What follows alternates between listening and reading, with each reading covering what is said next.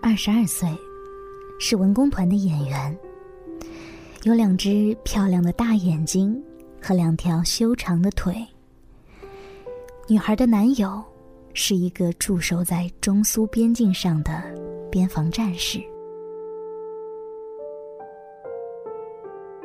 追求女孩的人很多，其中有一个高干子弟，人长得英俊挺拔。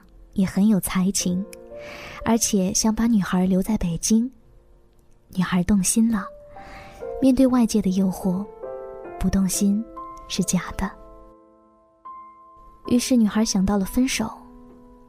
正好那年年底有去男友那个连的慰问演出，她报了名，要亲口告诉他，别等他了。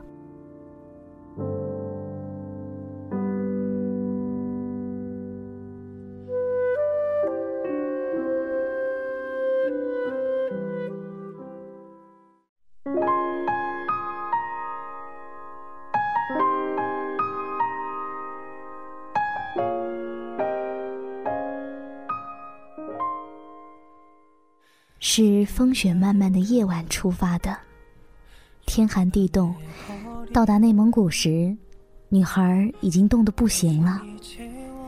但恰在此时，车陷在了泥泞中，天际空旷，四处无人，只有这些演员们，男同志极少。为了让车出来，他们四处找石头，然后往泥水里垫。一块石头往往要走很长的时间才能找到。那时的女孩看到石头，简直比看到金子还要惊喜。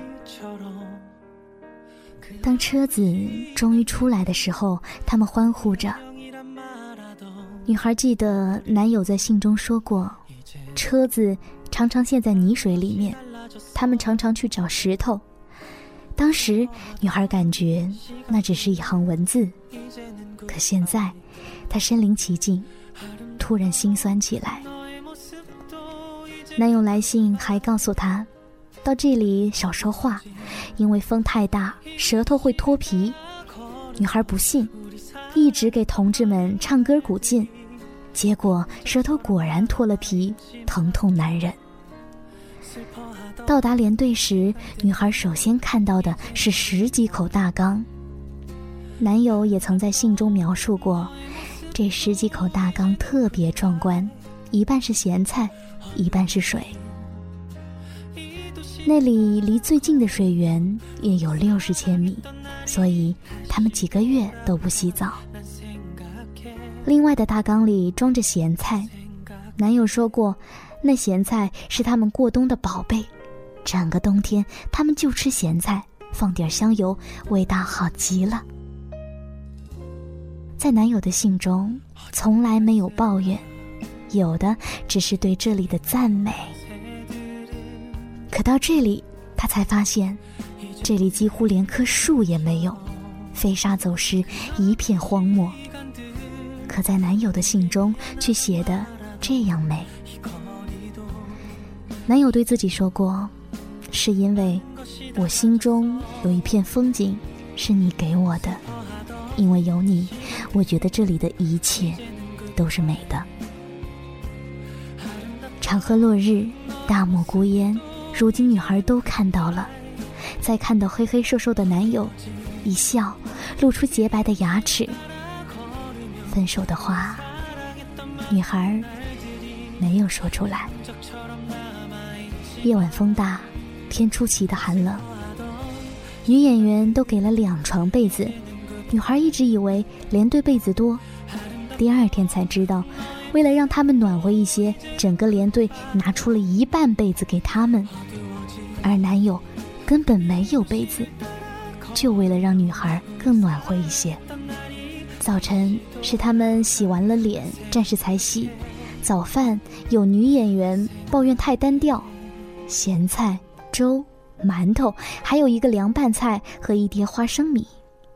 可女孩明白，这已经是难得了，因为男友说过，我们一天只吃两次饭，因为要供给到两百千米以外的地方了。能吃上咸菜和粥已经不错，没有咸菜的时候就用馒头蘸着盐水吃。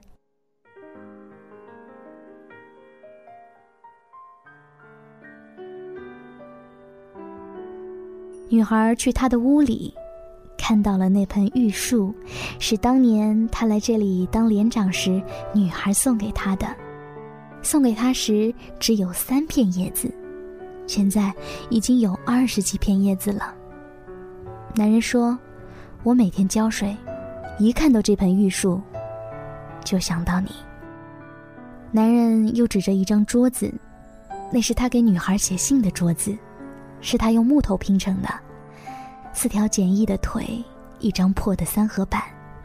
他说：“来回晃，晃的字也差，可我是用心写的。”看到女孩，他说：“当时看到你来，我都傻了，好像看到仙女下凡。”说这话的时候，他脸就红了。那天晚上，分手的话。女孩又没有说。此情此景，让他如何说得出口？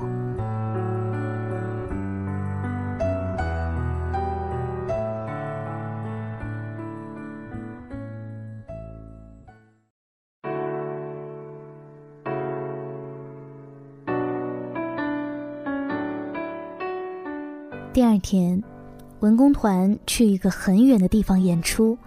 说是当天晚上还回来住，所有人都知道他们是一对恋人，所以团长说还回来住，多晚也赶回来。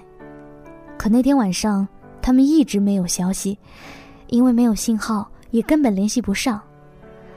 风雪越来越大，所有人都说他们可能不回来了，住在那里了。可是男人说，他们说过要回来的。我要去找他们。男人知道，在沙漠里迷了路有多危险。如果再起了风沙，如果再风雪交加，生还的可能性极小。于是，男人上路了。而此时，女孩他们真的迷了路。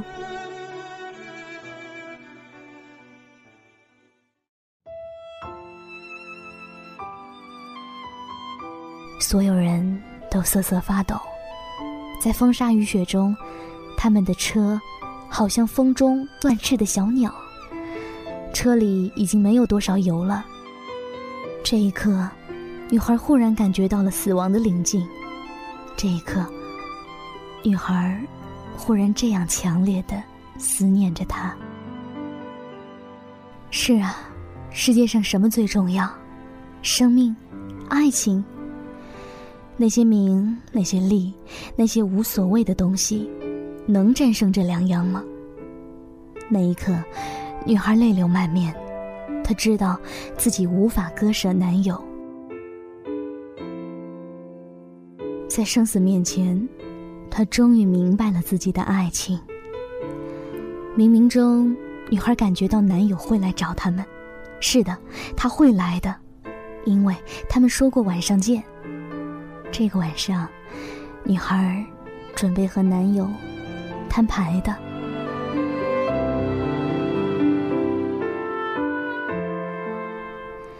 女演员们都搂作了一团，以为挺过了这一夜就好了。可女孩知道，过不了这一夜，他们都会被冻死。因为男友在信中说过，沙漠中迷了路，千万不能过夜，否则死路一条。于是，女孩果断地把大衣脱掉，然后找团长要火柴。团长说：“你疯了吗？”女孩说：“快，来不及了。”大衣很快就被点燃了，熊熊大火燃烧着，而远方的男人带着战士已经走了几个小时，油也快耗光了。当他们看到火苗时，男人的眼泪就出来了。因为他曾在信中告诉过女孩，有一次，他迷路了，就脱掉了衣服，把衣服点燃，结果获救了。这些他曾经告诉过女孩的经验，如今全用上了。见面的那一刹那，他们再也没有顾及是不是所有人都在看他们，疯狂的跑向对方，紧紧的拥抱在一起。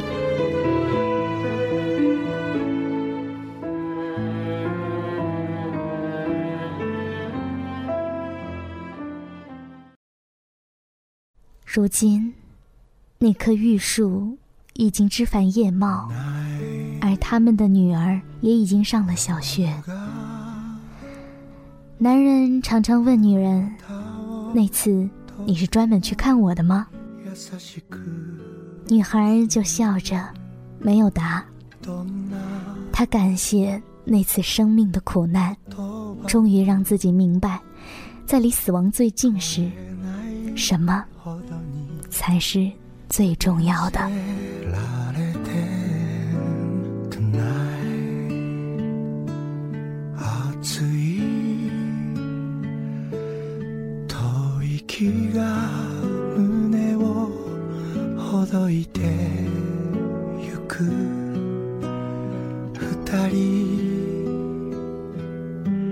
いつでもなぜ愛しい